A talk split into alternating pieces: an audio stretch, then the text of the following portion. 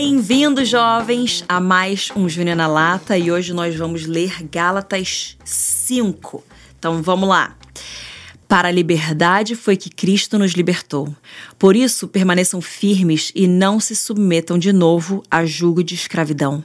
Eu, Paulo, lhes digo que, se vocês se deixarem circuncidar, Cristo não terá valor nenhum para vocês. De novo, testifico a todo homem que se deixa circuncidar que o mesmo está obrigado a guardar toda a lei. Vocês que procuram justificar-se pela lei estão separados de Cristo. Vocês caíram da graça de Deus. Porque nós, pelo Espírito, aguardamos a esperança da justiça que provém da fé. Porque em Cristo Jesus, nem a circuncisão, nem a incircuncisão tem valor algum, mas a fé que atua pelo amor. Vocês vinham correndo bem. Que foi que os impediu de continuar a obedecer à verdade? Esta persuasão não vem daquele que os chamou. Um pouco de fermento leveda toda a massa. Tenho confiança no Senhor de que vocês não mudarão a sua forma de pensar, mas aquele que está perturbando vocês, seja ele quem for, sofrerá a condenação. Mas, irmãos, se ainda prego a circuncisão, por que continuo sendo perseguido? Nesse caso, estaria desfeito o escândalo da cruz. Quem dera até se mutilassem aqueles que estão perturbando vocês. Porque vocês, irmãos, foram chamados à liberdade, mas não usem a liberdade para dar ocasião à carne. Pelo contrário, sejam servos uns dos outros pelo amor. Porque toda lei se cumpre em um só preceito, a saber, Ame o seu próximo como a você mesmo. Mas se vocês ficam mordendo e devorando uns aos outros, tenham cuidado para que não sejam mutuamente destruídos. Digo, porém, o seguinte: vivam no espírito e vocês jamais satisfarão os desejos da carne. Porque a carne luta contra o espírito e o espírito luta contra a carne, porque são opostos entre si, para que vocês não façam o que querem. Mas se são guiados pelo espírito, vocês não estão debaixo da lei. Ora, as obras da carne são conhecidas e são imoralidade sexual, impureza, libertinagem, idolatria, feitiçarias, inimizades, rixas, ciúmes, iras, discórdias, divisões, facções, invejas, bebedeiras, orgias e coisas semelhantes a estas Declaro a vocês, como antes já os preveni, que os que praticam tais coisas não herdarão o reino de Deus. Mas o fruto do Espírito é amor, alegria, paz, longanimidade, benignidade, bondade, fidelidade, mansidão, domínio próprio. Contra estas coisas não há lei. E os que são de Cristo Jesus crucificaram a carne com as suas paixões e os seus desejos. Se vivemos no Espírito, andemos também no Espírito. Não nos deixemos possuir de vanglória, provocando uns aos outros, tendo inveja uns dos outros. Bom, mais uma vez, continuando, Paulo aqui falando sobre nós nos livrarmos da da, da, opressão da lei e da necessidade da religiosidade, porque ele está falando aqui sobre nós não tomarmos é, atitudes e não fazermos escolhas e, e, e, e seguirmos certas coisas pela lei, ou seja, não ter a circuncisão na carne para que possamos então cumprir com a lei. Porque se nós fizermos uma parte da lei, nós seremos obrigados a cumprir, a cumprir toda a lei.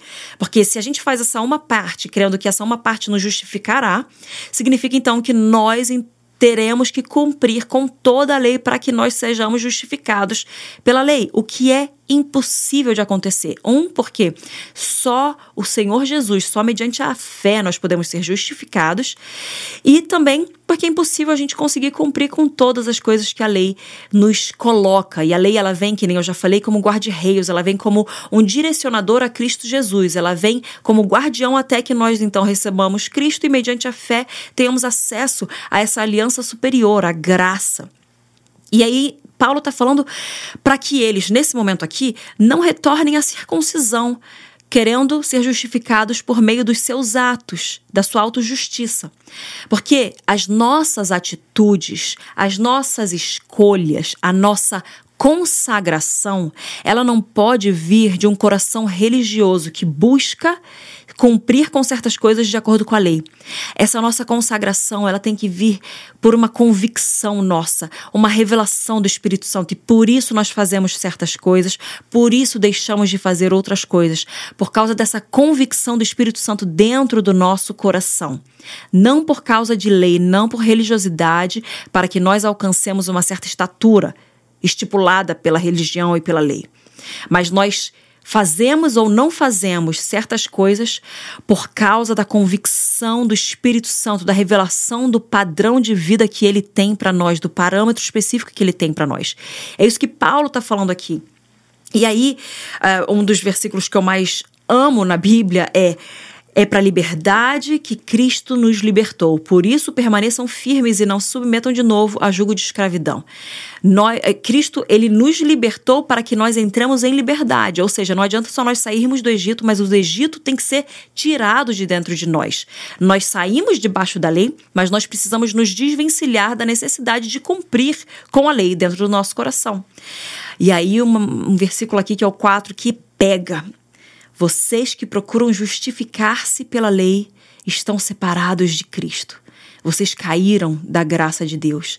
Nós não podemos buscar nos justificar, nos auto-justificar através das nossas ações. Isso vai trazer vanglória, vai trazer orgulho e não nos justifica.